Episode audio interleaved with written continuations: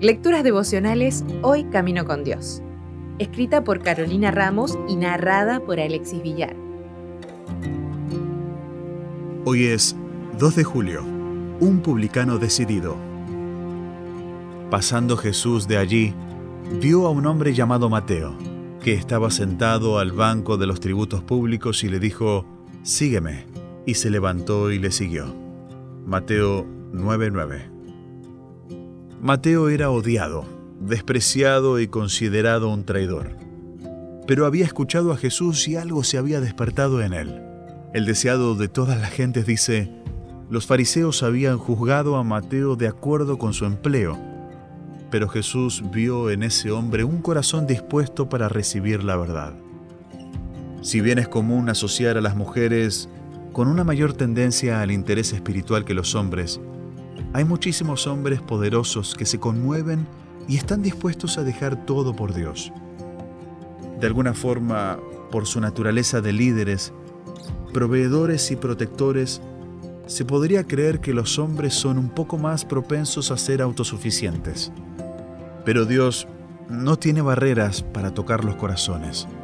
Y el de Mateo estaba necesitado de un Salvador y abierto a la influencia del Espíritu Santo.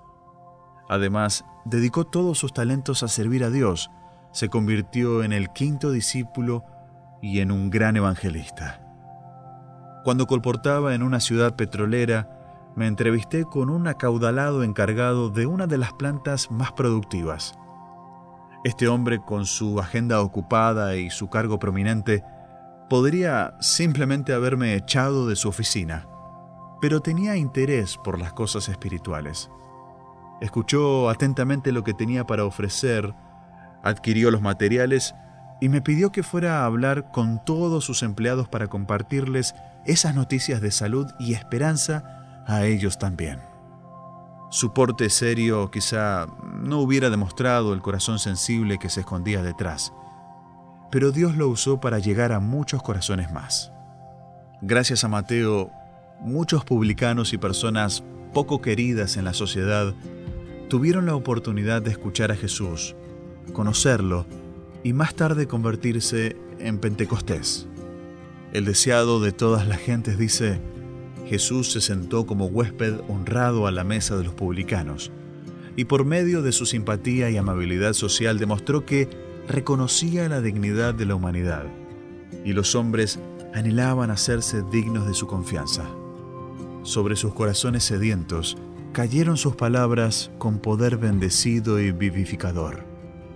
¿Conoces a algún hombre que ocupa algún cargo importante, quizá no muy bien visto? La vida de estas personas suele ser muy solitaria. Te propongo que busques alguna forma de contactarlo hoy, de demostrarle que Jesús está interesado en él, más allá de cualquier barrera exterior. Quizás sea otro publicano decidido. Si desea obtener más materiales como este, ingrese a editorialaces.com.